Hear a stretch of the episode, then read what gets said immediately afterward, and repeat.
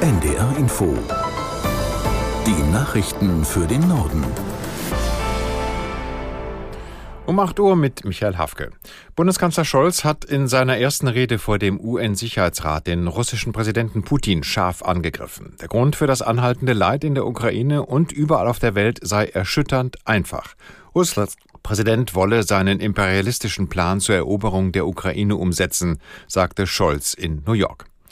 Aus der NDR Nachrichtenredaktion Marei Beermann. Scholz ermahnte Putin, der Aufforderung der UN-Vollversammlung nachzukommen, seine Truppen abzuziehen und so den Krieg zu beenden.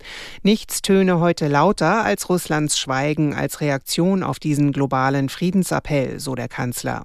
Zuvor hatten auch der ukrainische Präsident Zelensky und Russlands Außenminister Lavrov im Sicherheitsrat gesprochen, es aber vermieden, sich direkt zu begegnen.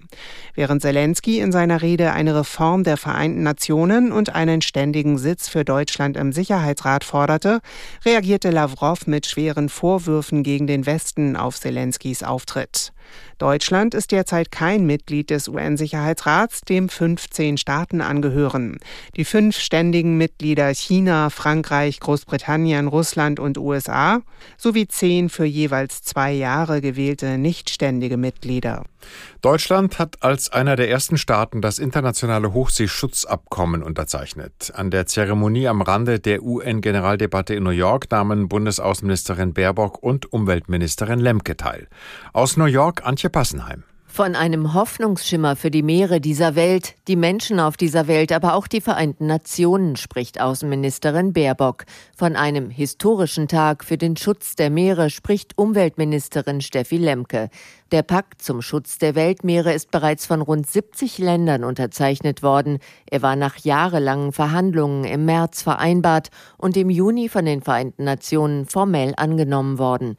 Zwei Drittel der Ozeane weltweit zählen zur Hohen See. Sie gehören keinem Land und sind damit weitgehend rechtsfreier Raum. Das neue Abkommen schafft unter anderem die Grundlage für die Ausweisung großer Schutzgebiete darin. Es legt Verfahren fest, um wirtschaftliche Projekte, um Expeditionen und andere Aktivitäten in den Meeren darauf zu prüfen, wie umweltverträglich sie sind. Die Bundesregierung diskutiert den Umgang mit dem chinesischen Technikkonzern Huawei. Laut Innenministerin Faeser sollen von 2026 an keine sogenannten kritischen Bauteile chinesischer Zulieferer mehr verwendet werden dürfen. Aus Berlin Uli Haug. Im Bundesinnenministerium sorgt man sich, dass der chinesische Staat Druck auf Hightech-Konzerne wie Huawei macht, um Mobilfunkverbindungen in Deutschland auszuspionieren oder in einem Konfliktfall einen Netzblackout zu verursachen. Um chinesische Bauteile auszutauschen, will Innenministerin Faeser den Netzbetreibern bis 2026 Zeit geben. Die warnen wiederum vor negativen Auswirkungen auf das Funknetz durch einen Ausbau der Huawei-Bauteile und drohen mit Schadensersatzklagen. Die Bundesnetzagentur sieht Deutschland mit Blick auf den bevorstehenden Winter bei der Gasversorgung in einer besseren Situation als vor einem Jahr.